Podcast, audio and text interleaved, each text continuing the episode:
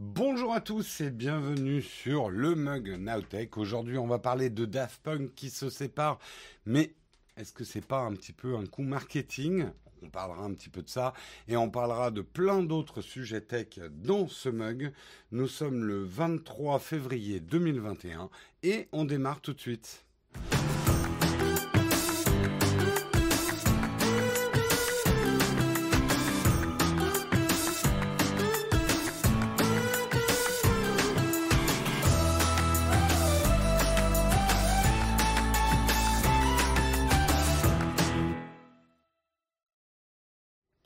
Bonjour à tous, j'espère que vous allez bien en ce mardi matin, que vous avez la forme et tout ça. Là, on me dit que ma voix est un petit peu faible, je monte un petit peu ma voix. Oui, effectivement, le potard avait été déplacé. Ça va? Ah oui, mais le micro est aussi un petit peu loin. Ça doit pas aider. Voilà, je le mets toujours un petit peu bordure du cadre. Voilà, voilà, ça devrait aller mieux. Euh, salut à tous. J'espère que. Alors, euh, Samuel, mon rendez-vous a été légèrement décalé. On peut s'autoriser à 9h15 aujourd'hui, mais il faut pas qu'on perde trop de temps non plus. Hein. Donc, euh, attention, partez pas trop dans les graviers la chatroom. Hein, moi, vous savez, l'émission est toujours carrée. Hein. si ça dérape, c'est toujours de votre faute, jamais de la mienne. Allez, de quoi on va parler ce matin? On regarde ça ensemble. On va regarder, on va parler effectivement de Daft Punk qui se sépare, mais les fans ont bien du mal à y croire. On parlera du micro-phénomène qu'il y a eu sur les, réseaux sociaux euh, hier. Euh, qui était intéressant. On parlera du nouveau smartphone pliable de Huawei, le Mate X2, qui se distingue par un changement radical du design et peut-être une petite victoire pour Samsung. On en parlera. On parlera également de Spotify IFI, la nouvelle offre euh, de Spotify, qui va une offre looseless, euh, qui était attendue par de nombreux euh, utilisateurs. On parlera également de Cdiscount, lourdement sanctionné pour un manquement en matière d'information auprès de ses clients. On parlera aussi petit retour dans la guerre entre Fortnite, Epic et, Apple avec Valve qui rentre dans la danse du procès. Je vous expliquerai un petit peu ça et on terminera avec une cerise sur le croissant, une toute petite cerise sur un tout petit croissant, mais qui m'a bien fait sourire puisque vous savez que moi aussi j'ai une enseigne Apple datant des années 90. Là, c'est la mise aux enchères d'une enseigne Apple qui date de 1978. Donc on regardera ça ensemble. Voilà un petit peu pour le sommaire de ce mug. Euh, et gravier carré sur du béton, tout à fait. et euh, bah voilà un petit peu le programme. Donc je vous propose qu'on lance tout de suite le Kawa.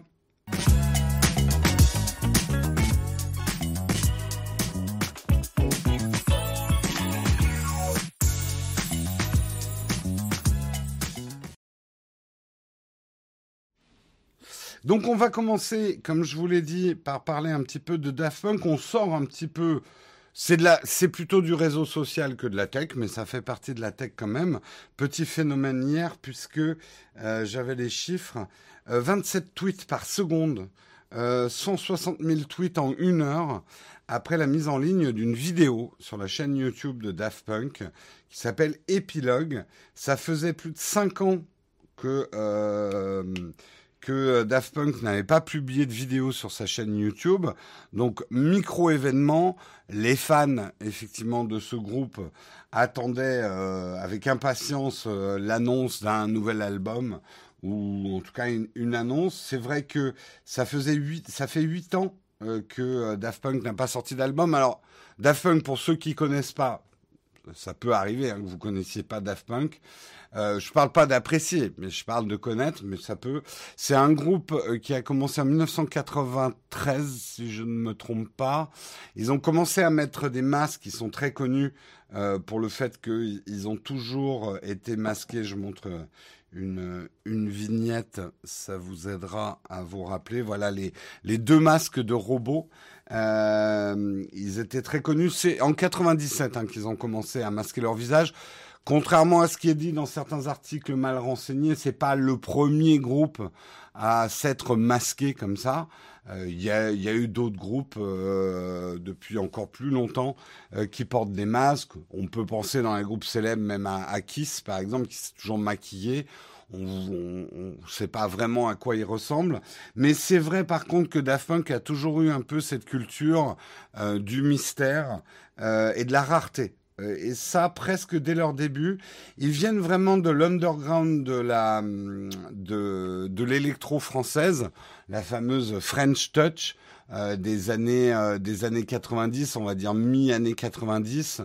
Euh, la, la, grande période, on va dire, de l'électro française, qui a eu un rayonnement mondial. Et, et c'est un groupe, c'est quand même un des rares groupes français à avoir eu un rayonnement mondial absolument énorme. Ils ont gagné des tonnes de titres.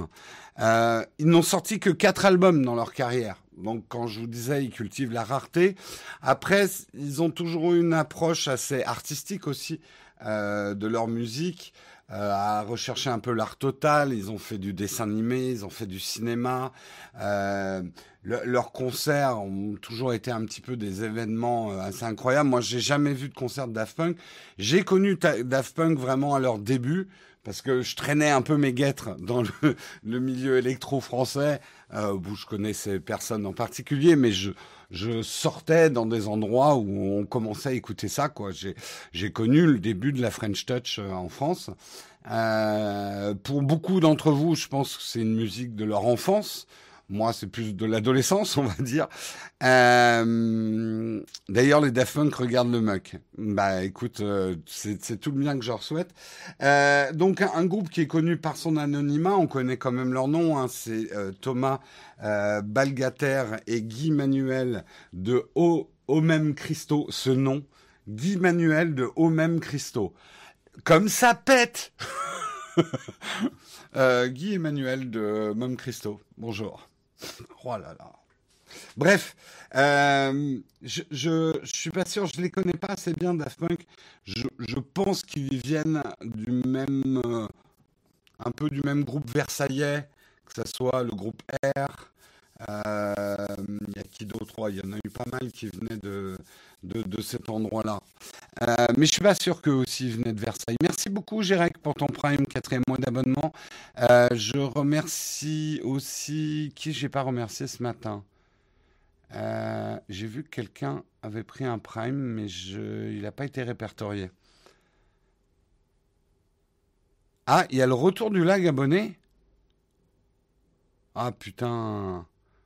Pourtant, j'ai pas changé les branchements depuis hier. Ah merde. Je pensais qu'on avait résolu le problème. Eh bien manifestement non. Bah il va falloir vivre avec aujourd'hui. Ah j'avais pas vu. On a passé notre euh, euh, notre follower goal. On est plus de on est plus de 10 000 followers sur la chaîne. C'est cool. Ah j'avais pas vu. Euh, peut-être hier soir. Oui alors le bug ça le bug arrive dès qu'on a un sub. C'est bizarre, mais c'est comme ça. Ah, on, l'a passé hier soir, d'accord, cool. Bon, ben bravo à Guillaume. Allez, je reviens dans mon article. Euh, bref, voilà, j'ai un peu euh, montré quelle était, enfin, je vous ai expliqué un petit peu qui étaient vraiment les Daft Punk. Euh, 50 silence total, donc la chaîne YouTube aux quelques 4 millions d'abonnés donne signe de vie. Une vidéo de 8 minutes intitulée Épilogue. Vidéo avec pas forcément des nouvelles images parce que c'est des images extraits d'un film qu'ils avaient déjà fait et c'est pas une nouvelle musique qu'on entend dedans. Euh, et qui manifestement annonce la séparation du groupe après 28 ans de collaboration. Euh, pourquoi on en parle autant? Je pense que Daft Punk est un groupe qui a beaucoup marqué euh, son époque par une approche peu commune. Euh, c'est un groupe qui, a très très bien compris le marketing, le marketing de la rareté. Euh, leurs apparitions euh, sont très peu nombreuses. C'est à l'origine, c'est déjà deux grands timides. Si vous voyez des extraits d'interviews d'eux à l'époque où ils n'avaient pas de masque, c'est des nerds, c'est des geeks. C'est clairement, euh, c'est des mecs beaucoup plus à l'aise derrière un ordinateur que dans le show business. Très rapidement, d'ailleurs, ils se sont masqués. Ils ont, on connaît pas bien leur visage. On connaît leur visage quand ils étaient très très jeunes. Euh, on connaît moins leur visage après, et ils ont euh, une culture du secret euh, assez dingue, très peu d'annonces. Justement, un espèce de marketing à rebrousse-poil du showbiz. et puis une musique, parce que avant tout, c'est une musique. C'est une musique qui a marqué son époque, une musique qui était à la fois dans l'air du temps, donc très électro. quatre albums quand même très différents les uns des autres. Euh, mais bon, avec une constante électro, mais quand même une vraie approche pop des titres que beaucoup de monde se souvient. Euh, One More Time, euh, enfin voilà, il y a énormément de titres qui ont vraiment marqué leur époque. Donc je pense que c'est pour ça qu'on en parle autant dans les réseaux sociaux, c'est que ils ont au moins marqué trois générations. Euh, Aujourd'hui, branché, ce serait sans masque, vu que tout le monde en porte, tout à fait. tout à fait. Bah, peut-être qu'ils étaient un peu dans l'air du temps. Euh, avant tout ça, c'est, une musique qui vieillit plutôt pas mal, euh, qui est maintenant souvent reprise dans des pubs ou, qui est retravaillée, reprise par d'autres groupes. Euh, bah, moi, c'est, évidemment un groupe qui a beaucoup, beaucoup marqué. C'est un groupe, quand on a vu leur explosion planétaire, euh, bah, on était fiers, quoi, euh, sans faire les cocardiers. On était fiers qu'un, que deux petits gars français arrivent à faire une carrière internationale comme ça, quoi. Mm. Oui, le premier album, Homework, était pas euh, pop pop, mais quand même, il y avait de la mélodie, ce qui manquait parfois à l'électro française euh, à ses débuts. Euh, pourquoi ils se séparent? Ben, On n'en sait rien. Est-ce qu'ils se séparent vraiment? C'est un peu la question. Parce que ils nous ont un peu habitués quand même à des effets comme ça. Est-ce que euh, ils veulent rebooter? Est-ce qu'ils veulent faire une carrière solo? Je pense pas qu'ils quittent la musique. C'est un groupe qui a beaucoup travaillé aussi avec d'autres groupes, même encore récemment. Euh, ils ont fait beaucoup, beaucoup de collaborations. Euh, ils sont très demandés, bien évidemment. Moi, je pense qu'on n'a pas fini d'en entendre parler. C'est pas une séparation. Après, ils sont peut-être fâchés. Hein. C'est peut-être une bête histoire fiscale. Hein. J'en sais rien. En milliards de dollars, hein, là, ça se compte. Euh, je pense qu'ils se sont mis bien. Ça, c'est clair et c'est mérité euh, qu'ils ont plus de soucis d'argent, ils ont plus rien à prouver créativement, ce qui peut être déconcertant pour un artiste. Un artiste sans challenge, euh, c'est un peu comme une fleur qu'on aurait trop arrosée. Euh, ça peut la faire crever aussi. Euh, mes analogies à deux balles du matin. Donc euh, on verra. Euh, beaucoup de gens sont déjà à essayer d'analyser exactement ce qui est euh, dit dans ce mini-film, à, décrypter les choses.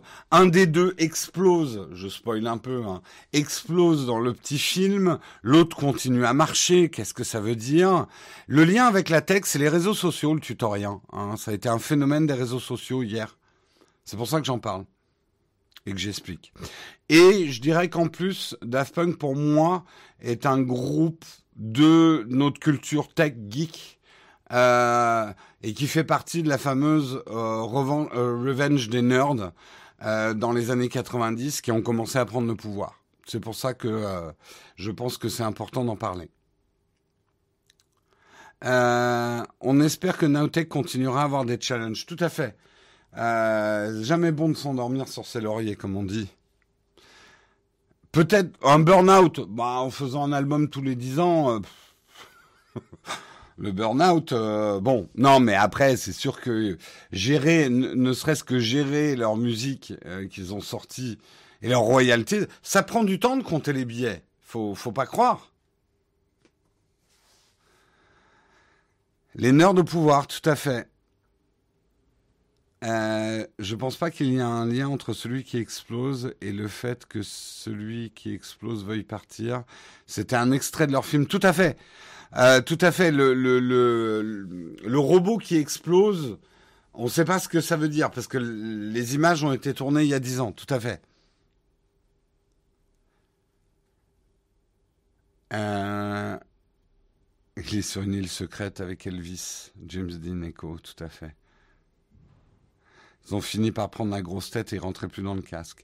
Bah, en dehors du jeu de mots, Euh, je pense que c'est très intéressant euh, de voir, même si c'est pas les premiers à s'être masqués en tant que, groupe, euh, c'est intéressant dans une, une époque où généralement la fame est presque plus importante que le talent.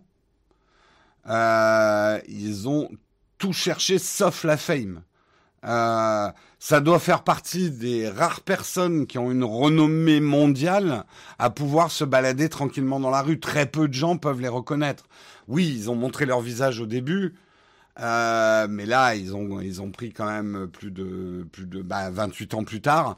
Euh, et, ça, je pense que c'est un luxe absolu et c'est assez génial d'atteindre ce niveau de popularité sans montrer ton visage.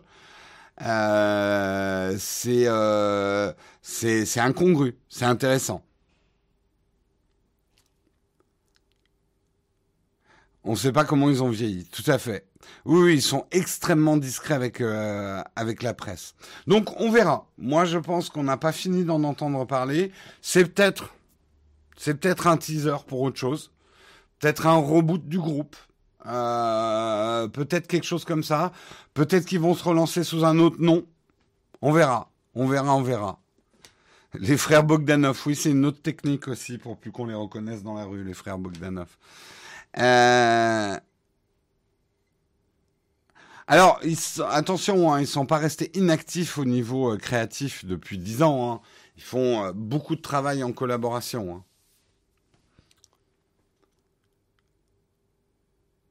On trouve facilement leur visage internet. Euh, oui, on peut trouver, mais il faut quand même creuser. Euh, donc, euh, à mon avis, ils se font pas reconnaître dans la rue si facilement que ça. Ah, tu le redis, ils ne se parlent plus depuis trois ans. D'accord, bah peut-être qu'ils se sont vraiment fâchés alors. Ça, je je le savais pas, Flonchon Musique. Bah ils sont, bah ça arrive, ça arrive, hein, des duos qui se séparent, qui se fâchent eh ben, c'est, il est peut-être temps qu'il passe à des carrières solo. Je pense qu'il y a assez de talent pour faire euh, deux, euh, deux, belles, euh, deux belles carrières solo. On verra, on verra. Allez, on continue. On va parler du nouveau smartphone pliable de Huawei. C'est le Mate X2. Euh, Est-ce que j'ai oui j'ai quelques visuels à vous montrer. Donc c'est un pliable hein, de, de, ces nouvelles gammes de, euh, de smartphones pliables, mais Huawei a complètement abandonné euh, le design de son premier Mate, euh, qui était un design inversé. En gros, euh, le premier Mate Là, vous aviez l'écran. Hein. Le haut de, de mes mains, c'est l'écran. Il se pliait comme ça. Donc vous aviez un écran devant, un écran derrière, et hop, il s'ouvrait comme ça. Là, ils ont plutôt adopté le design à la Samsung, qui se ferme comme ceci. Donc vous avez trois écrans, enfin trois écrans, oui, un écran devant et un écran à l'intérieur. Ce qui a le mérite euh, de mieux protéger l'écran. Moi, je trouve c'est un, enfin, j'avais j'avais bien aimé le design, euh, voilà, tout à l'extérieur. Après, je me doute que c'est hyper difficile de faire un écran qui à la fois se plie et en même temps soit suffisamment résistant au fait qu'il est à l'air libre, quoi. Il n'est pas protégé. On le sait. Et moi, je pense que c'est un des problèmes de tous ces pliants, roulants, écrans souples, c'est leur souplesse. Euh, je suis toujours pas convaincu, contrairement à certains de mes collègues, que ça en fait des bons smartphones au quotidien l'écran et même le Fold 2 que j'ai eu entre les mains de Samsung, euh, l'écran, je le trouve un peu mollasson, un peu mou. Euh, quand on est habitué effectivement au contact rigide euh, de nos écrans actuels, hein, où euh, voilà toute la journée ta ta ta ta dessus. C'est des écrans qui ont, même s'ils mettent un peu de verre et tout, c'est quand même des écrans, voilà, souples, puisqu'ils doivent se plier. Donc ils ont un peu une, une, certaine souplesse quand même sous le doigt, et, et j'ai pas la solution. Je pense que c'est un problème ergonomique qui fait qu'on peut s'extasier devant ces, ces prouesses technologiques, mais je suis pas certain pour l'instant euh, qu'on en fasse des smartphones. Je suis plus convaincu par celui qui s'ouvre comme ça en clapet, parce qu'il y a plus de rigidité. Je sais pas comment expliquer ça. euh, oula, le Surface Phone, euh, tu veux dire Ouais, le, je crois qu'ils ont un peu raté leur coup, Microsoft, mais je l'ai pas testé. Alors, je suis pas en train de dire que tout ça n'a aucun avenir, contrairement à toi, Apple Master. Je dis qu'on n'y est pas encore. On n'y est pas encore. Je suis pas. Tout le monde dit Apple bosse dessus. Attention, Apple bosse peut-être dessus en disant ça marchera pas. Hein. Euh, ça veut pas dire qu'Apple va forcément sortir un pliable. C'est une habitude à prendre, ça se trouve. Écoute, moi hier, j'ai discuté avec Brandon. Lui, il est toujours fan de ces trucs-là. Il l'utilise au quotidien. Je suis juste pas, euh, je suis pas encore convaincu. Je suis pas encore convaincu. Bon, d'abord parce qu'ils sont beaucoup trop chers. Là, celui-ci, euh, mine rien, va être à 2300 euros.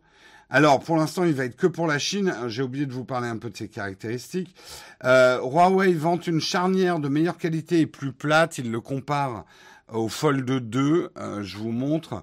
Voilà, on sait que euh, le Fold 2 euh, qui est à droite, une fois qu'il est plié, il y a quand même un espace. Euh, euh, voilà, c'est pas un pliage parfaitement plat. Manifestement, le Mate X2, ils sont arrivés à quelque chose de, de beaucoup plus plat, de plus compact. Ça reste quand même des smartphones épais, hein, puisqu'il y a une double épaisseur. Euh, on n'est pas, on ne retrouve pas la finesse des, des, smartphones qui sont pas pliables. Hein. On en est loin. À voir les progrès à faire sur les, les charnières, c'est certainement là où beaucoup de choses se jouent euh, également. Euh, Qu'est-ce qu'il y a d'autre comme caractéristique? Une dalle OLED de 6,45 pouces. Euh, donc un peu plus grande que euh, le Fold 2 de Samsung qui a 6,2 pouces. Euh, quand il est déplié, il s'appuie sur une dalle de 8 pouces contre 7,6 pouces pour le Samsung. Donc, on se rapproche d'une petite tablette hein, euh, facilement euh, avec le, Mate X2. Euh, au niveau photo, il se base sur un module à 4 capteurs avec un grand angle, un ultra grand angle, un téléobjectif et un super zoom de 8 mégapixels avec un zoom optique x10. Euh, pour l'instant, il n'est annoncé que sur le marché chinois où il sera disponible à compter du 25 février à partir de 17 999 yuan, soit près de 2300 euros. S'il sort en Occident, il sera privé des services développés par Google. Hein, on sait que c'est toujours le problème de Huawei. Dans un premier temps, il tournera sur MUI 11, basé sur Android 10, avant de basculer vers avril sur Harmony OS, qui va être l'OS d'une partie des smartphones chinois qui ne peuvent plus avoir Google. Voilà. Donc, euh, à voir. Ça fait un peu cher pour un truc qui ne fait pas tourner Google, mon avis. Euh, je trouve ça rigolo, c'est quand même, on est en train de faire limite des Ogo. Je ne sais pas si tu as connu ça, Jérôme, mais ça carte. Les Ogo, ça me dit rien. Les marques se plient en quatre. On a, on a déjà fait cette blague, le tutoriel.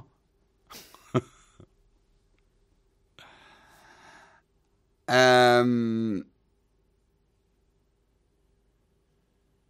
le truc, c'est pas d'avoir un smartphone très grand, mais plutôt un smartphone tablette en deux en un. Ça permet d'avoir un téléphone plus petit, mais un mode tablette confortable. Oui. Moi, c'est pour ça, je vous dis souvent que mon pronostic, je, je me demande s'il fallait partir du smartphone pour travailler sur le pliable. Je me demande s'il faut pas partir d'une tablette pliable qui peut éventuellement faire téléphone c'est juste une autre manière de penser le truc. C'est pour ça que je pense qu'Apple travaille plus sur un iPad pliable que sur un, sur un iPhone pliable. Vous me direz, mais ça revient au même. Pas exactement. Euh... Est-ce qu'on ne revient pas un peu à la fablette? C'est quand même beaucoup plus grand qu'une fablette. Une fois que c'est déplié, tu as vraiment une, tablette pour pouvoir regarder du contenu. Hein. Non, toujours pas de lever des sanctions pour Huawei. Et euh, Biden, je pense qu'il va pas le faire. Hein. Biden, il est pas, c'est pas un tendre avec les Chinois non plus. Hein. Toujours pas de levée de sanctions. Voilà, voilà pour euh, le Mate euh, le Mate X2. Donc pour l'instant prévu uniquement pour le marché chinois. Hop, je me remets à l'image pour vous faire l'article suivant. Nous allons parler, certains d'entre vous l'attendaient avec impatience, j'en suis sûr, l'offre Spotify hi une offre lossless. Qu'est-ce que ça veut dire? Une meilleure qualité de son, une qualité supérieure, sans perte par rapport au format CD, comme le proposent déjà des concurrents comme Tidal, Cobuzz, Deezer, euh, ou encore Amazon Music HD. Euh, Spotify hi sera disponible plus tard cette année et fournira la musique au format audio sans perte de qualité CD. J'ai pas, on n'a pas le prix hein, pour l'instant, euh, mais ça permettra effectivement d'avoir une meilleure qualité sonore si vous avez des enceintes compatibles Spotify Connect euh, ou des écouteurs ou un casque euh, pour pouvoir en profiter. Tarif n'a pas encore été annoncé ni la disponibilité dans les différents pays. Spotify coupe un peu l'herbe sous le pied à Apple.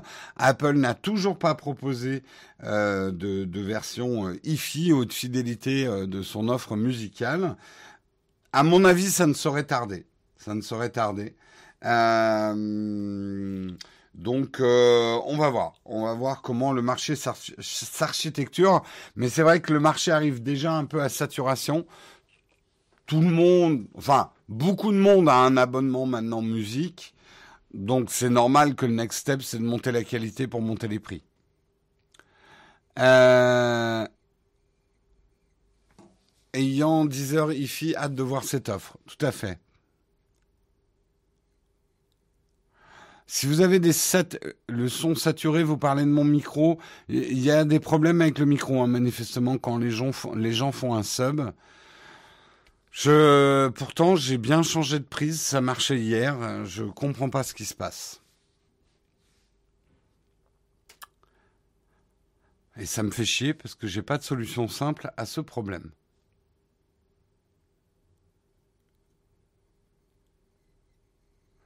Ah oui, tu dis son saturé, d'accord. Je n'avais pas compris parce que j'avais dit marché saturé, ok. Euh, toi, tu as Amazon Music HD, c'est top, ouais. Alors, vu que certains contestent le fait, ben, on va faire un sondage. Qui a un abonnement musique? Hop. Euh, attendez, hop.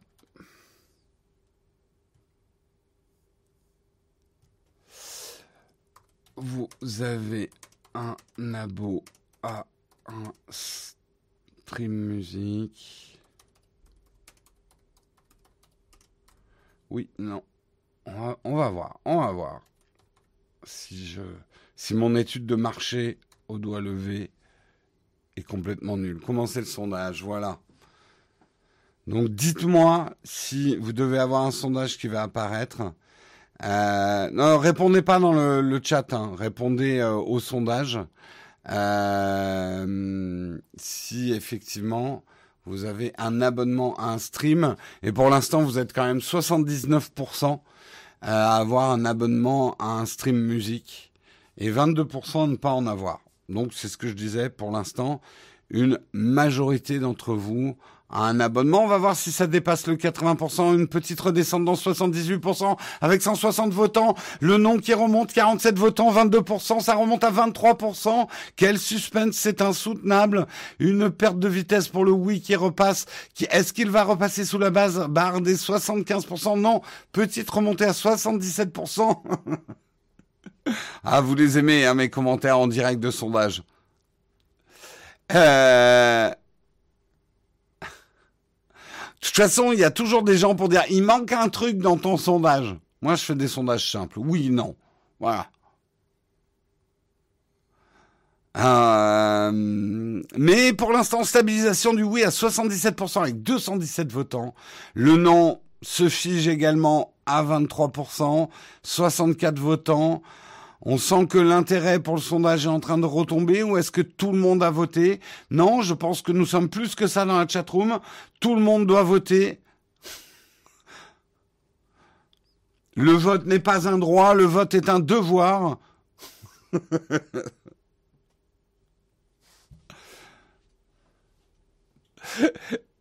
Ma femme, tiens, tu écoutes le sport maintenant, c'est pas dans tes habitudes. Et les choses ont l'air, nous sommes à quelques secondes de la fin du vote. Une petite remontée à 78 et cela se finit par 78% d'entre vous, 229, qui ont un abonnement à un stream de musique contre 22%, 66 d'entre vous, qui n'ont pas d'abonnement. À vous, Cognac, j'ai. Tout à fait. Euh, eh ben on verra, on verra, mais euh, bah, c'est plutôt bien hein, que Spotify s'y mette. Parlons un petit peu de Cdiscount, Cdiscount qui est un petit peu dans la sauce. Euh, va devoir passer la caisse. Le site de e-commerce a été sanctionné d'une amende de 996 432 euros. N'oublions pas les 2 euros. Par la direction départementale de la protection des populations, la DDPP, de Gironde. ça fait fait pas prestigieux comme amende en fait. La DDP, DDPP de Gironde vous attaque pour 980, vous, vous sanctionne de 996 432 euros. Qu'est-ce qui se passe? L'amende qui a été prononcée fin 2020 porte sur un abonnement d'un an permettant aux internautes d'avoir des frais de livraison gratuits, une espèce de prime euh, chez euh, Cdiscount. Euh, la formule était payante d'emblée au prix de 29 euros et permettait aux internautes d'avoir un récapitulatif de leur commande. Mais une autre formule, une offre portant sur une période d'essai gratuite de 6 jours pour, pour le même service et qui devenait payante au bout de six jours en cas de non-désistement, ne fournissait pas aux consommateurs un récapitulatif de leur commande, explique-t-on auprès de la DDPP. L'enquête qui a été menée à la suite de plaintes de consommateurs a recensé 988 432 incidents d'absence de récapitulatif de commande, euh, d'où le montant de l'amende. Hein Donc on est euh, voilà, on est à quasiment un euro euh, l'absence de récapitulatif de commande. Euh, mais, mais c'est pas rien hein, comme, euh, comme manquement. Et c'est vrai que sans récapitulatif, la valeur légale d'un récapitulatif de commande, c'est important. sur une période allant de mai 2018 à octobre 2019, les plaintes ont été centralisées et menées en Gironde, qui abrite le siège social de Cdiscount. On a la réponse. Et oui, Cdiscount, c'est à Bordeaux, si je ne me trompe pas. C'est à Bordeaux. Euh, euh, est-ce qu'on peut me confirmer? Oui, c'est Discount, je, je, suis à peu près sûr. C'est une filiale du groupe Casino, mais je crois qu'ils sont à Bordeaux. C'est Discount. Ouais, ils sont bien à Bordeaux, tout à fait. Ils sont sur les quais à Bordeaux. Les pieds dans l'eau alors. sur les miroirs d'eau. Euh, Cdiscount, filiale du groupe Casino, dit avoir pris acte de la décision de la DDPP de Gironde relative à un défaut de récapitulatif de commande conforme euh, en lien avec la souscription d'abonnement Cdiscount à volonté. Le groupe indique néanmoins contester formellement cette décision, tant sur son fondement que sur son montant, l'information exhaustive tout au long du parcours d'achat étant pleinement respectée. En gros, ce que dit Cdiscount, c'est que les gens voyaient bien ce qu'ils achetaient. Il n'y avait juste pas un récap à la fin, c'est bon, oh, prends un cannelé, nous fais pas chier. Euh, l'espèce de caricature de Bordeaux. Bordeaux, ils font que des cannelés, il y a ces discounts. Voilà. J'ai résumé Bordeaux en une phrase. C'est ça. Euh, après, la question, c'est est-ce que c'est des cannelés de la toque dorée ou euh, c'est quoi l'autre? C'est Bayardran? Ouais, Bayardran. Hein? Toque dorée, Bayardran, est-ce que je dois faire un sondage? Moi, c'est toque dorée, personnellement. Euh... Ah, c'est la toque cuivrée? Ah, Merde. Je croyais que c'était toque dorée. Cuivrée. Bah, vous voyez, je suis un mauvais bordelais. Ah, c'est... Alors, les cannelés. Parlons un peu des cannelés. Partons dans les graviers, on a largement le temps. Les cannelés, ça peut être très très bon. Quand c'est vraiment bien fait, bien cuit, dans les règles de l'art, croustille, croustille moelleux. Mais alors, ça peut être dégueulasse un cannelé quand ils sont tout mous, mal faits, les faux cannelés. C'est moche comme gâteau. Euh, oui, oui, je sais, les cannelés sont faits dans des moules en cuivre. J'ai un moule à cannelés à la maison. Tous les plats, ouais, mais ce que je veux dire, euh, alors j'essaie de trouver un autre truc. Il y, a des plats, il euh, faut vraiment qu'ils soient bien faits. Sinon, alors moi j'ai un exemple, bon, il vaut ce qu'il vaut. Le couscous, je n'aime le couscous que quand il est hyper bon. Mais alors, les couscous moyens de gamme ou bas de gamme, je trouve ça dégueulasse. Voilà. Bah, le cannelé, c'est pareil. Je ne supporte que les très bons cannelés. voilà. Il y a des plats, on va dire, bon, ça passe quand c'est pas hyper bien fait. Ça passe.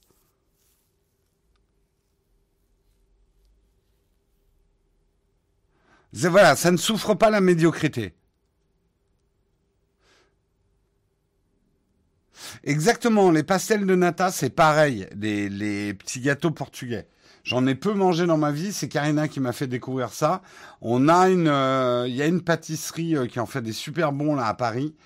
Euh, mais alors maintenant, t'en vois un peu partout parce que c'est la mode chez les, bobos gâteaux portugais là. Oh, il y en a, c'est dégueulasse.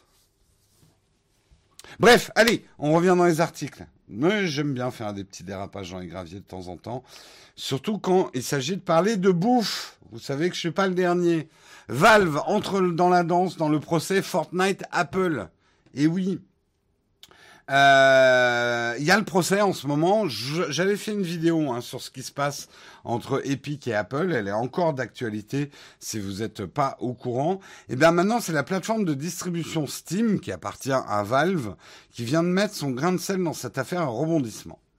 Dans la guerre qui oppose Epic euh, Epic Games, donc Fortnite à Apple depuis de longs mois, on notera l'entrée remarquée de Valve, le studio américain derrière Half-Life et la plateforme de distribution Steam. Apple a demandé à avoir accès à de nombreuses informations concernant une collection de jeux distribués par Steam. Pas de quoi ravir Valve, qui estime que ces données n'ont rien à faire dans les mains d'Apple. Apple aimerait avoir une meilleure idée de ce à quoi ressemble la distribution dématérialisée de jeux vidéo au-delà des portes de l'App Store. En gros, Apple a besoin de ces données euh, pour voir quelles sont les plateformes qui représentent des solutions de substitution par rapport à l'App Store. Parce que là où Epic attaque Apple, c'est de dire le fait que Apple empêche Fortnite sur iOS est une pratique anticoncurrentielle et Apple, pour se défendre, dit Oh, attendez, eh, oh, eh, hein, oh, Fortnite, vous pouvez le télécharger sur plein d'autres plateformes. Mais pourquoi Steam? Justement, Fortnite n'est pas sur Steam non plus, puisque Fortnite est sur le store, l'Epic Game Store, le, le store concurrent, un des stores concurrents à Steam. Donc, Qu'est-ce que Apple veut? Bah, il veut savoir comment on fait des stores pour vendre des jeux. Je pense. Ils ont juste trouvé un moyen malin pour essayer d'avoir le data de chez Valve. Et Valve se rebiffe en disant mais jamais il faudra me marcher sur le corps pour avoir mon data. Euh... Et ils ont raison. Ils ont raison de se défendre. Bref, encore un jeu de con. Qu'elle le dire. Euh... Apple, c'est le premier à vouloir des données de façon naturelle, mais c'est le premier à jamais vouloir en donner. C'est un peu ça. Hein. Apple, c'est un peu. Euh, vas-y, euh, file-moi tes. Fais voir. Fais voir ce que. Comment, comment tu fais ça ah, Ok, je prends des notes. Eh, Steve Jobs, c'est ce qu'il a fait. Hein.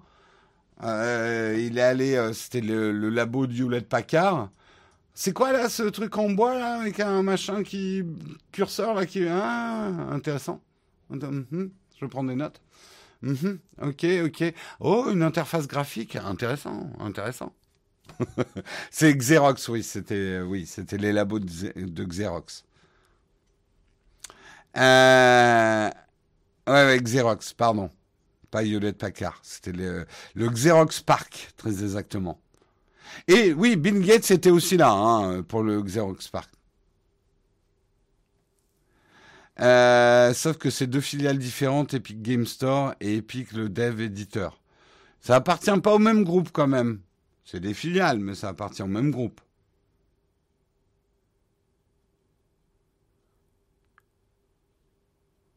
Ouais, mais Bill Gates a repris la souris et l'interface graphique après le Macintosh quand même. Rendons à Steve Jobs qui appartient à Steve Jobs. Quand même. Euh, Bill Gates a développé Windows 1 après le Mac.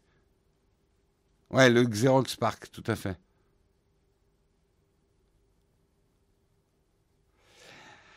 Euh, ben voilà, en tout cas, c'est toujours la guéguerre là-dessus. Euh, c'est pas très cool de la part d'Apple, toute cette histoire. Après, encore une fois, Epic, c'est pas des enfants de cœur.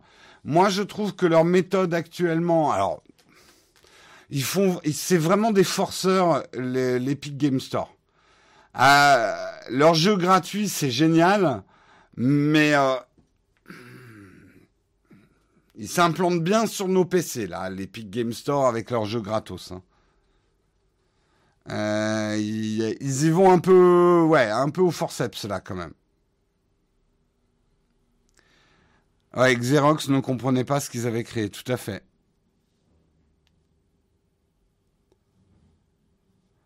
Euh... Oui, Origin aussi. Moi, j'avoue que la guerre des stores, la Store War, comme je l'appelle, ah, super jeu de mots, bravo, boomer. Euh, la Store War me fatigue. Euh, d'avoir plein de stores différents sur mon Windows, ça me saoule. Ça me saoule. Euh... Xerox n'a toujours pas de souris pour ses imprimantes. Tout à fait. Euh, ils ont raison, il faut appâter le chaland avec du gratuit. Ouais, ouais, ouais, ouais. Je trouve ça fait très forceur.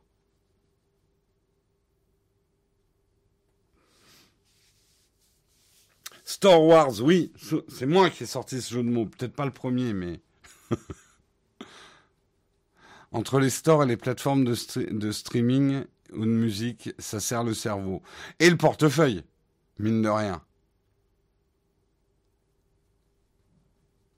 Ouais, ouais, je sais, il y a des trucs comme GOG et tout, il y a des euh, GOG Galaxy, euh, le launcher pour, euh, pour tout lancer. Faudrait peut-être que je m'y mette. effectivement.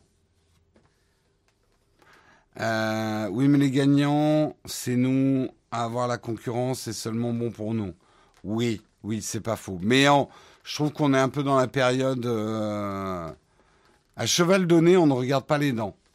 Oui, mais alors moi, il y a une règle qu'on m'a appris dans le marketing aussi. On ne donne pas ce qu'on peut vendre. Ce qui veut dire que ce qu'ils nous donnent, c'est pas ce qu'ils nous vendent au final. Et hmm, je dis juste, on verra quel sera le business model d'Epic dans quelques années.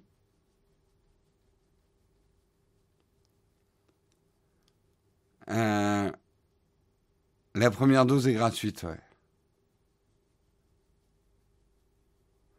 Moi, j'ai jamais compris ce que c'est un DRM. Simplement un truc qui protège les droits, qui empêche la copie. Business model, vente des skins. Bah, actuellement, c'est le meilleur business qui existe dans le jeu vidéo. Hein. Le, le jeu pas fini, jamais fini, type Fortnite, donc constamment, c'est c'est euh, game as a service. On ne on n'achète plus un jeu fini.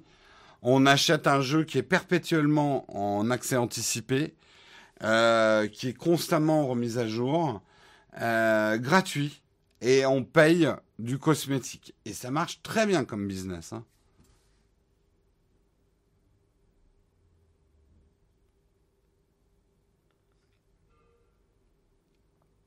Il n'empêche que même en prenant les jeux gratuits Epic, quand on achète un jeu, on va d'abord sur Steam. C'est vrai que moi aussi, hein, j'ai encore beaucoup le réflexe Steam. Si c'est gratuit, c'est toi le produit. C'est la règle de base. C'est plus complexe que ça, comme je le dis dans pas mal de vidéos. Euh. Mais c'est déjà bien de comprendre si c'est gratuit, c'est vous le produit. Il y a un peu plus de subtilité. Tu peux pas tout résumer dans une phrase. Parce que parfois, c'est toi le produit avec trois rebonds pas directement. Euh, un DRM, c'est un anticopie, ce qui rend le contenu impropre à la consommation. Voilà, voilà, en tout cas pour les petites news du jour. Euh, on va passer à la petite cerise sur le croissant. Avant, je dois vous dire, youpi troulala, nous avons un nouveau sponsor qui devrait arriver vers le début mars. Donc, surprise, vous découvrirez un nouveau sponsor. Mais en attendant ce nouveau sponsor, ben, nos sponsors, c'est vous. C'est vous. Vous avez vu d'ailleurs qu'on a sorti plein de nouveaux mugs, de nouveaux t-shirts. Alors, celui-là, non mais euh, ils sont au repassage. C'est pour ça que j'ai pas les nouveaux t-shirts et les nouveaux suites. En tout cas, on a plein de nouveaux merchandising. C'est une nouvelle façon, si vous voulez soutenir la chaîne. Euh, alors, on n'a pas pris une marge énorme hein, sur ces t-shirts. C'est fabriqué par euh, Teespring, qui est un peu le fournisseur officiel des YouTubers, parce que c'est les seuls qu'on peut afficher directement sur la chaîne YouTube.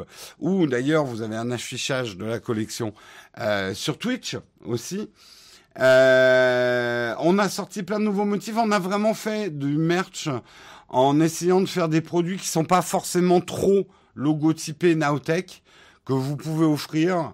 Euh, on a on a plein de, de, de nouveaux motifs. C'est pas voilà. Ça, on a il y a des trucs quand même pour les fans, mais c'est plus des clins d'œil. Euh, vous avez vu hier mon mug, il y a Gravillon, notre petit gravier qui est dessus. Euh, là, c'est nos nos trois petites Fais un focus, vas-y, rends-moi fier, GH5. Voilà. allez, ah, le perds pas, le perds pas. Voilà. Voilà, c'est nos, trois petits visages kawaii sur celui-là. Euh... Oui, c'est sweatshirt. J'ai dit sweatshirt? Ouais, bon, c'est pas grave. Non, il n'y a pas une. Mais Bert, ça viendra peut-être en saison 2. Qui sait? Qui sait?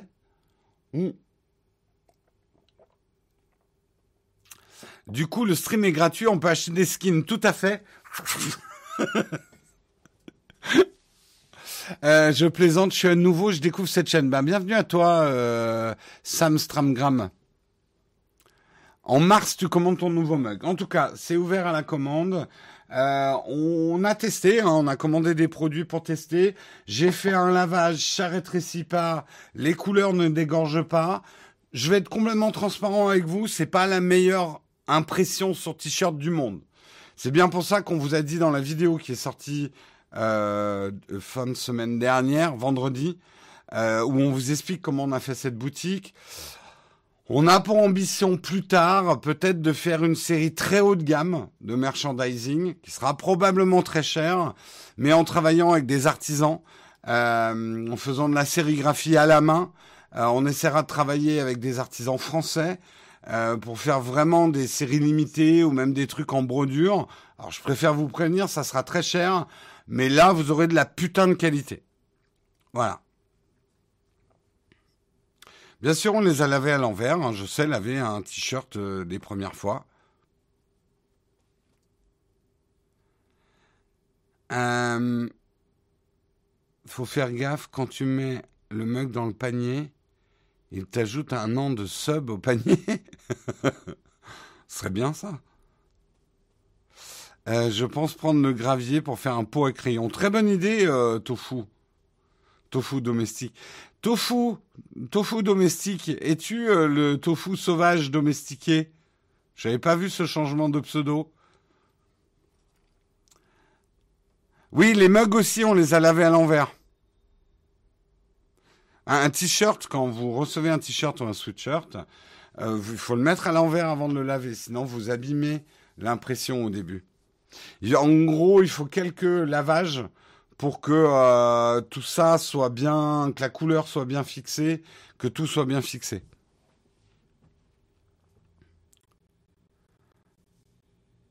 Un t-shirt de bonne qualité, tu fais appel à qui? On n'a pas encore choisi, on a commencé à discuter avec des fabricants. Le problème, c'est qu'on fera probablement ça sous forme un peu d'un crowdfunding. Euh, c'est-à-dire pour quantifier le nombre de t-shirts qu'on doit fabriquer les tailles qu'on doit fabriquer avant de se lancer. Euh, et il faut qu'on trouve un distributeur qui peut les fabriquer et vous les envoyer. Parce qu'il est hors de question que je m'occupe de faire, j'ai déjà fait ça une fois dans ma vie, c'est un cauchemar de devoir euh, envoyer des t-shirts aux gens.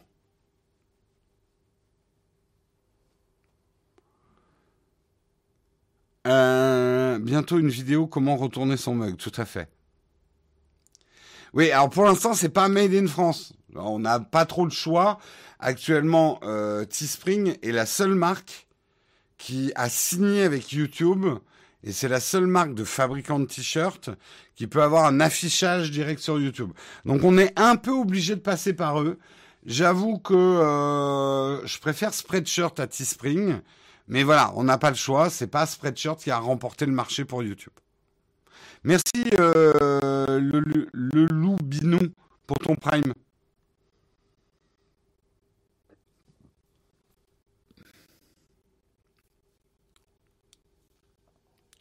Tu les livres toi-même, on te paye un café en passant. J'ai que ça à foutre. J'ai que ça à foutre. Tiens, j'ai ton t-shirt, bonjour, ça va? Ezekiel, des trucs faits à la main, par exemple en sérigraphie à la main ou brodé à la main à l'unité, j'ai bien peur qu'on soit plus cher que 40-50. Hein. Donc, ils seront probablement numérotés. Là, je vous parle vraiment de produits, on va dire, de luxe collector qu'on veut sortir.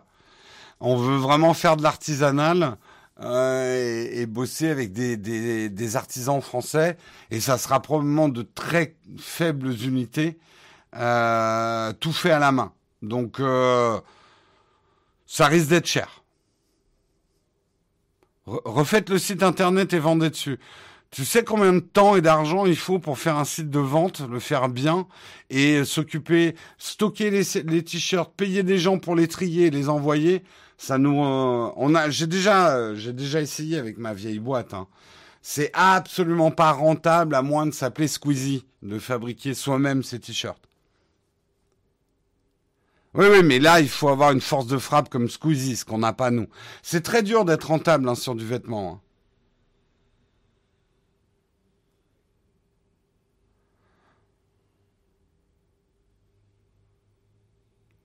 Hein. Euh, quitte à faire un produit de luxe, le t-shirt n'est peut-être pas la meilleure idée. Pull ou veste. Euh, pull ou veste, ça coûte beaucoup, beaucoup plus cher. Beaucoup, beaucoup plus cher. Quand tu fais à l'unité et à la main, quoi. Oh, c'est un métier hein, de fabriquer des t-shirts et de les distribuer, vous vous rendez pas compte. Et je parle rien que des t-shirts. Les mugs, c'est relativement plus simple parce que c'est un produit qui a une taille unique. Euh, les t-shirts, gérer les coupes femmes-hommes et les différentes tailles, les différents coloris, et les envoyer aux bonnes personnes, assurer euh, ben, euh, les gens qui se font voler le truc par le, le facteur, les trucs qui te reviennent parce que le mec il n'est pas allé le chercher à la poste, euh, les renvois, les vols, un cauchemar. Franchement, c'est un des pires souvenirs de ma vie. Mon salon était rempli de t-shirts. C'était à l'époque de No Watch. Et on faisait les plis avec Christophe, ça nous prenait des journées entières. Tout ça pendant que la boîte était en train de couler, quoi. Un cauchemar. Une fausse bonne idée, le merchandising, où on fabrique soi-même et on distribue soi-même pour euh, gagner de l'argent. Très très mauvaise idée.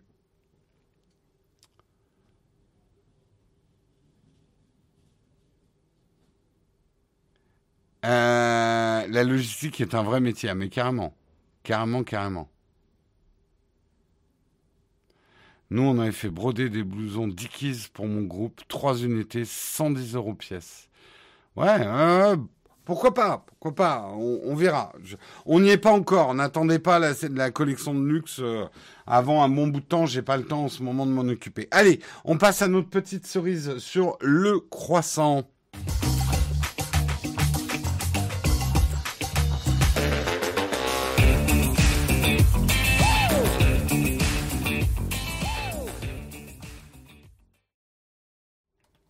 La cerise sur le croissant, ça va vraiment être très court, mais ça m'a fait sourire.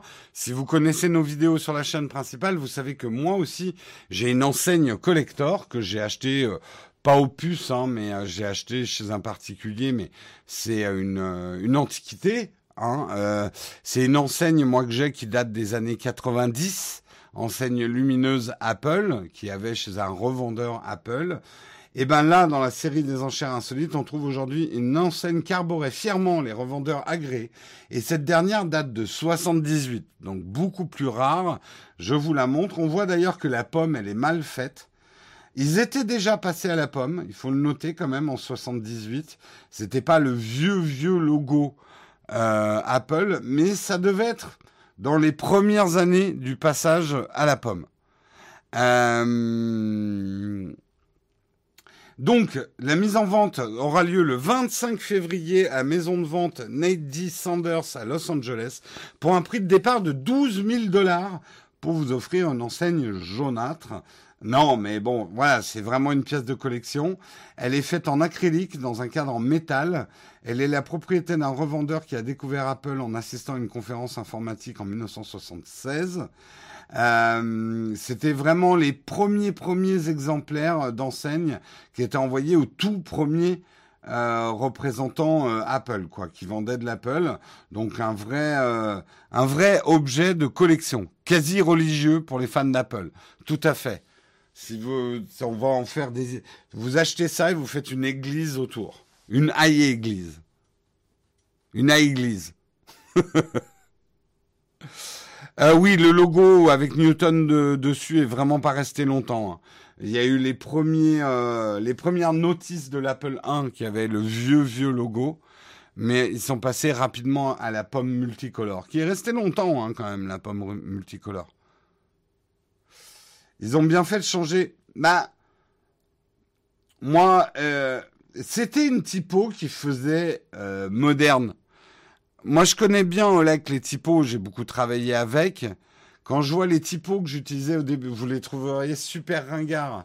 Mais euh, quand j'étais dans la pub, on va dire fin des années 90 et tout, euh, les typos, les typos sont vraiment un signe des temps. Les typos sont, en ce moment, par exemple, les typos qui sont à la mode. Euh, moi, à mon époque, quand j'ai commencé mon métier de directeur artistique, les, typos qu'on utilise, qu'on utilise maintenant existaient déjà, mais étaient considérés comme super ringardes. Alors, bien sûr, l'Helvetica ne se démode jamais, mais justement, moi, quand j'ai commencé en tant que graphiste, la grosse mode de la typo, la, la typo que tout le monde utilisait, c'était la Futura. Une typo qui existe toujours, et c'est une typo, si mes souvenirs sont bons, c'est une typo suisse euh, assez ancienne, mais elle était très à la mode fin des années 90 et tout le monde utilisait Futura et on trouvait que l'Helvetica faisait un peu ringard. Voilà. La Comic 100 MS, c'est une, une, typo qui est apparue justement avec les ordinateurs. Elle a toujours été ringarde, la Comic 100 MS. Il n'y a jamais vraiment eu de mode de la Comic 100 MS.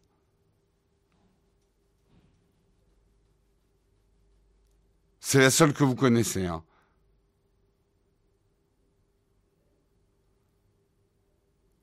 Non, moi, ce que j'aimais encore pire, c'était les, les mecs qui vous faisaient des slides en mettant des trucs gothiques, parce qu'ils trouvaient ça cool, écrit en gothique.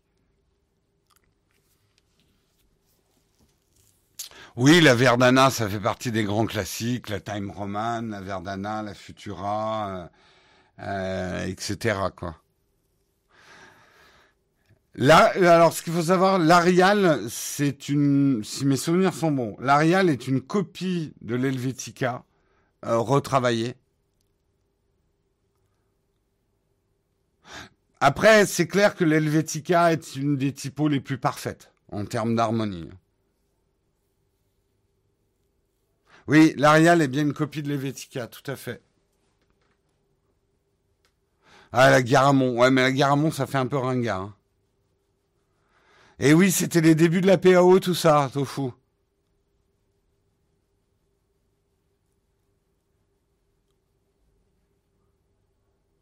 La belle époque des polices qui faisaient style sang qui coule. Ah ouais, putain, je me souviens de ça. Ah là là là là. L'Arial, c'est le moyen que Microsoft a trouvé pour pas payer la licence de l'Helvetica, tout à fait. Ce qu'il faut comprendre sur, euh, on va faire un petit cours de typo parce que c'est toujours sympathique. En fait, une typo, une police de caractère, euh, est toujours un truc qui a un crantage. Lisibilité, visibilité. Vous voyez, c'est les deux extrêmes d'une typo. Plus une typo est lisible, moins elle est visible. Plus elle est visible, moins elle est lisible. En gros, euh, bah, reprenons le Voilà, une typo fantasy avec du sang qui coule va être très visible. Elle, graphiquement, elle est très visible, mais elle va perdre en lisibilité. Les typos les plus lisibles, on va dire, les gens disent, ouais, elle manque de fun, euh, elle manque de caractère, elle est plate. Ouais, mais elle est ultra lisible. Et les typos les plus lisibles, Garamond, Helvetica, Times, etc. Pourquoi c'est les plus lisibles? C'est parce que les livres dans lesquels on a appris à lire sont imprimés avec ces typos-là. Donc c'est vraiment les typos qu'on lit le plus facilement. Mais par contre, c'est sûr que si tu les mets en gros sur une affiche, elle, manque de visibilité en fait. Merde, je suis pas, euh, je vous la refais, j'étais pas à l'image. Euh, je disais une typo, il y a un crantage entre visibilité et lisibilité. Voilà.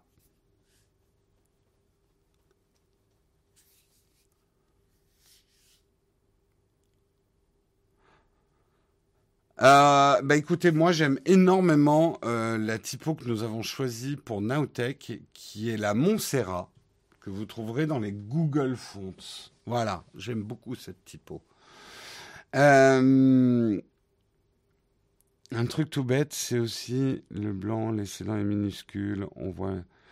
Bah, si ça vous intéresse, je vous conseille, il y a des très bons documentaires euh, sur, sur les fondeurs, les gens qui créent les, les polices de caractère, parce que quelque part, c'est un art invisible, mais un art essentiel de, de travailler sur les polices de caractère.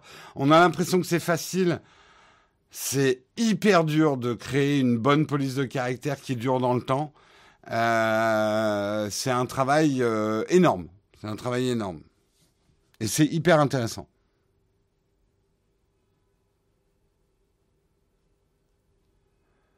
En Suisse, c'est minuscule et en France majuscule sur les panneaux d'autoroute.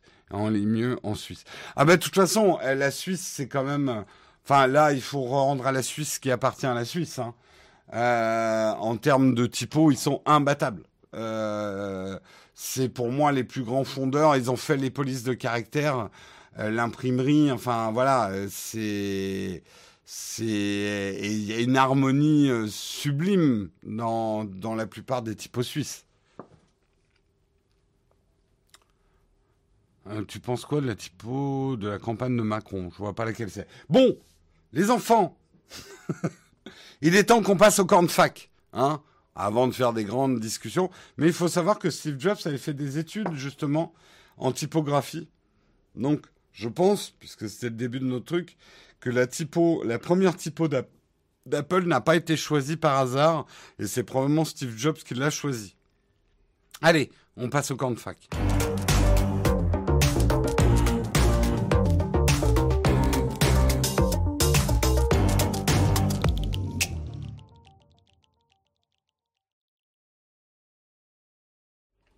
Les camps de fac, vous connaissez le principe. D'ailleurs, je profite pour vous dire euh, j'ai fait une émission avec Frandroid.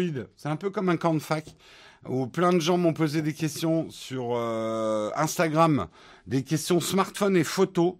Et ça sortira donc chez Frandroid, parce que j'ai tourné chez Frandroid pour eux. Ça devrait arriver, je vous dirai quand ça arrivera, mais je, l'ai tourné hier. Euh, donc si vous avez des questions photo, j'ai peut-être répondu dans cette émission-là. Voilà, je vous le dis en passant. Euh, oui, j'ai oublié de baisser encore le. Attendez, je vais vous le faire. Ça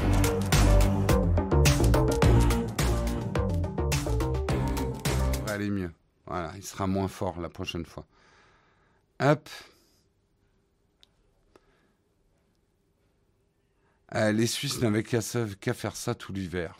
Quelle vision étriquée de la Suisse. Euh, allez, si vous avez des questions, tu avais une question un peu photo. Vas-y, pose toujours. Pose toujours, posez vos questions. On a 10 minutes encore ensemble.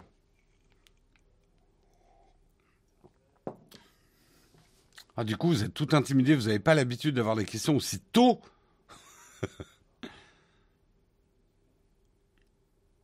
Combien de temps pour préparer un mug? Ça prend, alors le mug prend 3 heures de travail par jour entre la préparation, euh, la lecture des articles, la préparation prend à peu près une heure et demie.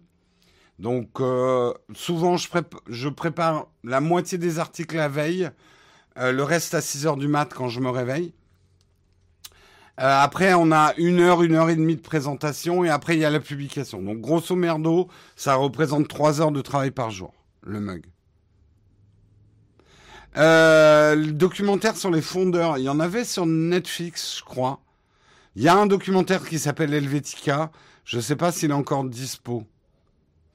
Quel avenir pour les réflexes? Aucun. On va tout l'hybride.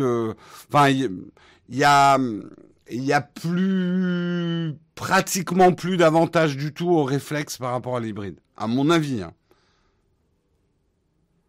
Le test du Sony ZV1, je crois que je vais jamais le faire. En fait, je n'aime pas cet appareil, donc je vais certainement pas le tester. J'ai pas aimé cet appareil.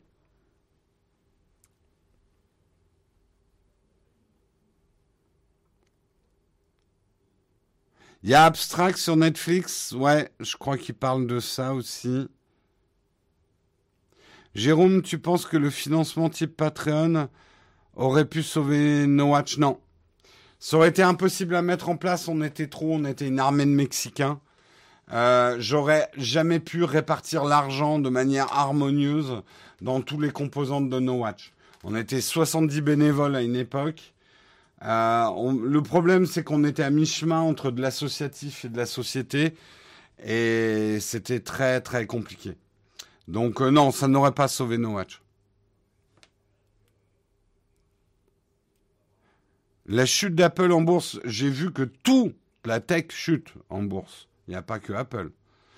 Tesla, c'est plutôt Tesla la chute impressionnante. Hier. Nowtech, euh, a sauvé No Watch. Non, mais après, dans tout, mal, il y a un bien. Euh, les destructions ne sont que des créations en devenir. Bien évidemment, des cendres de No Watch ont émergé euh, des choses. Et des choses qui existaient avant No Watch ont continué. Patrick Béja est toujours là. Euh, alors, Geeking s'appelle plus Geeking, mais Studio Renegade est toujours là. Il y a beaucoup de gens qui ont continué sans No Watch.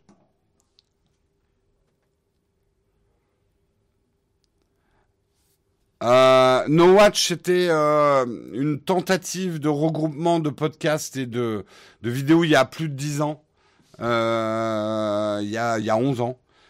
C'était la première société que j'ai faite autour de ça, il y a 11 ans. Alors, il faut pas souhaiter la destruction non plus, parce que moi, ça a failli me mettre complètement KO. Hein. J'ai perdu tellement d'argent avec No Watch qu'il a fallu que je retourne en agence pendant deux ans pour renflouer les caisses. Euh, no, Nowtech, ouais, euh, j'ai perdu tellement d'argent avec euh, No Watch pour renflouer les caisses pour pouvoir lancer euh, Nowtech derrière. Euh, donc, mais bon, quand la destruction est là, c'est dur. T'apprends plein de choses. Euh, T'apprends aussi qui sont tes vrais amis. il faut, c'est dur quand même c'est dur et euh, moi j'avais le moral dans les chaussettes hein, quand même. J'ai eu deux trois années difficiles quand même à la fin de No Watch. Avec du recul, je pense que euh, No Watch aurait dû s'arrêter deux ans avant. Euh, j'ai un peu trop fait le c'est quoi ce Captain Acap dans Moby Dick? Je me suis un peu trop trop acharné à le faire survivre.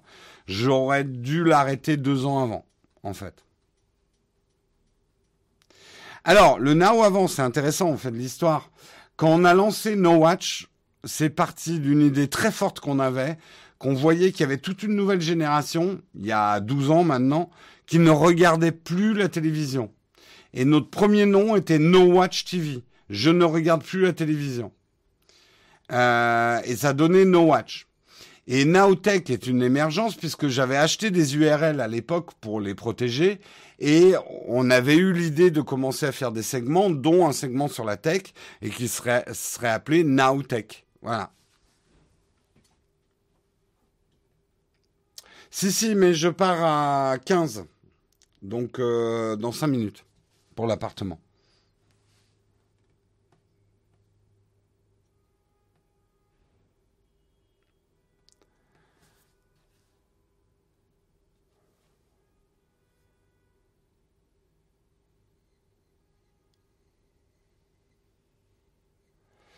Euh, je tente de poser encore une fois. Est-ce que tu pourrais demander à Marion de refaire des camps de fac aussi?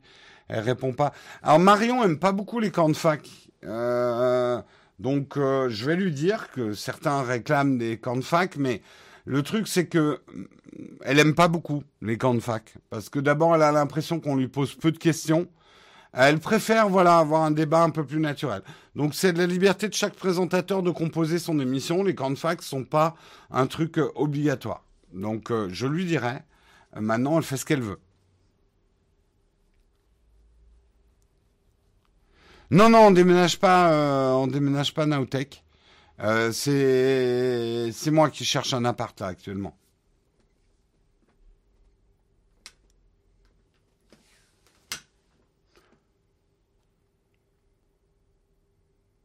Pour un étudiant entre un iPad Pro et un iPad R4, tu me conseillerais quoi? Commence par le moins cher, vois si ça te sert, et après tu t'achèteras un Pro. Cherchez déjà, tu cherchais pas déjà un yacht, mais qui vous dit que je n'ai pas trouvé le yacht.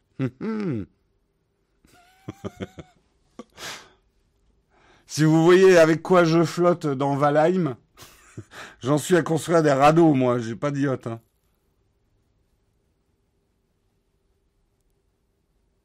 Non, non, on n'a pas de pression pour trouver un appart, c'est ça qui est bien. Euh, on n'a pas pour l'instant mis nos préavis sur nos appartes et tout. Donc ça ne veut pas dire qu'il faut que ça traîne pendant un an, mais on se donne le temps pour trouver un truc euh, qui nous correspond bien. Voilà.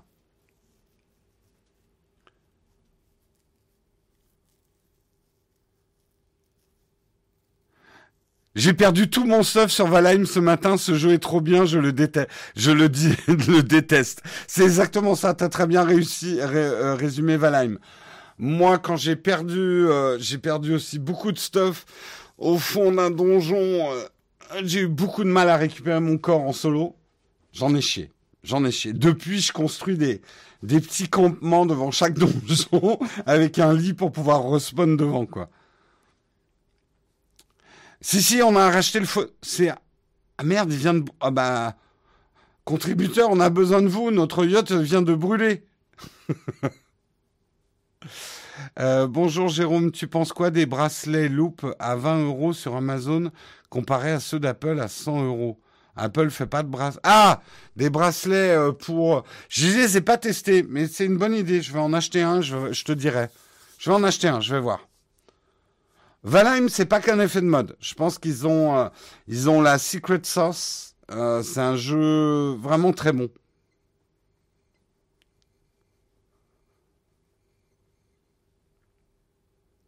Attention, il ne reste que deux minutes en live. C'est des bracelets pour l'Apple Watch que euh, que Amazon vend. Enfin voilà, des. Qu'est-ce que je pense en gros des bracelets non Apple pour Apple Watch? J'avoue que pour l'instant, j'en ai eu qu'un seul qui était non Apple que j'ai pas trop aimé. Euh, donc depuis, je prends plutôt des bracelets Apple parce qu'ils ont un, plastique d'extrêmement bonne qualité qui est très peu salissant, très facile à laver. Euh, mais ouais, il faudrait que j'en essaye d'autres. Apple Watch reconditionné, très bonne idée. Même ta première, prends une Prenez le moins cher possible. Voyez si vous devenez fan. Et après, la marque Nomad est cool, mais cher. Pour les objectifs, ouais. Euh, en plus. Pour l'appart, je vais pas vous en dire plus que ça parce qu'une des raisons aussi pour lesquelles euh, voilà, on cherche un nouvel appart, c'est euh, c'est on va certainement pas vous dire où. Voilà, hein, je vais pas vous faire un dessin.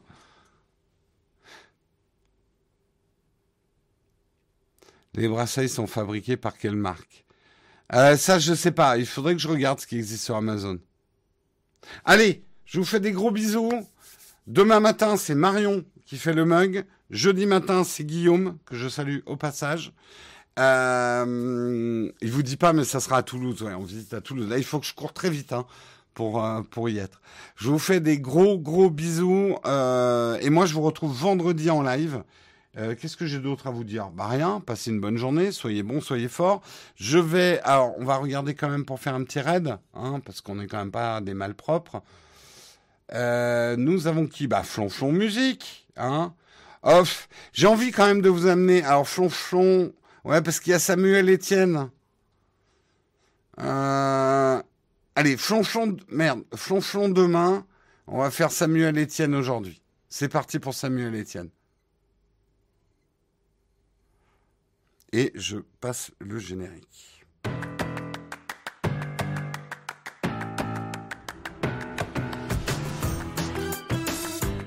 Retour à la cam, juste pour vous dire que les raids ne fonctionnent pas aujourd'hui, on a un bug. Donc il n'y aura pas de raid. Allez voir Samuel Etienne ou Flonchon Musique. Bisous tout le monde.